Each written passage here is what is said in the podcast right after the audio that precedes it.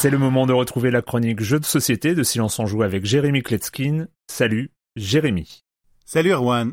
Quand Charles Chevalier et Bruno Catala se retrouvent pour imaginer un jeu, en général, on n'est pas déçu. Rappelez-vous de Abyss, une petite perle, ou plus récemment de Kanagawa, qui était une très bonne surprise. Cette semaine, je vais vous parler de leur dernière création, Micropolis. Et vous allez donc construire une fourmilière en assemblant des ressources, en creusant des galeries. Vous allez surtout embaucher plein de fourmis, des reines, des guerrières rouges, des architectes, etc., etc. Et il faudra donc euh, bien planifier tout ça. Le jeu comporte 10 tours. Lors de chaque tour, vous allez pouvoir construire un segment de votre fourmilière et on va se répartir les segments de cette fourmilière comme les parts d'un gâteau. On a une réserve de fourmis guerrières de belles figurines rouges qu'on va utiliser pour prendre les tuiles, les segments de la fourmilière. Le principe est très simple, si vous voulez la première, c'est gratuit.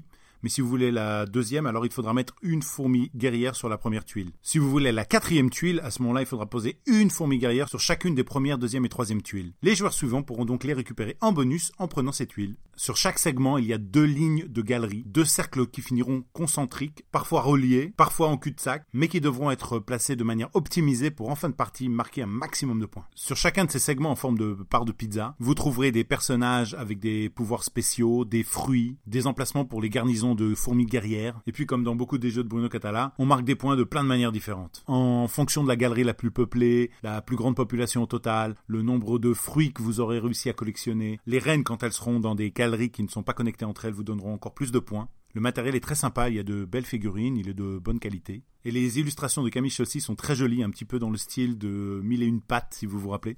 Je vais être sincère avec vous, c'est pas un jeu qui révolutionne le genre. Ce sont des mécaniques qu'on connaît déjà, qu'on a vu passer quand on joue à beaucoup de jeux. Ça rappelle évidemment King Domino, on retrouve le système de Small Worlds pour le choix des tuiles. Il n'a pas un relief démentiel, il n'est pas révolutionnaire, mais il est euh, solide, il marche. Je le recommande vraiment pour les joueurs occasionnels, mais les experts, les vrais experts, ils pourraient être déçus. Je rappelle le nom du jeu, Micropolis par Bruno Catala et Charles Chevalier, de 2 à 6 joueurs à partir de 10 ans pour des parties d'environ 30 minutes. C'est édité par Matagot et moi je vous dis à bientôt pour parler de jeux qui n'entraînent aucune confusion entre le réel et le virtuel puisqu'on est déjà dans le réel. Bye bye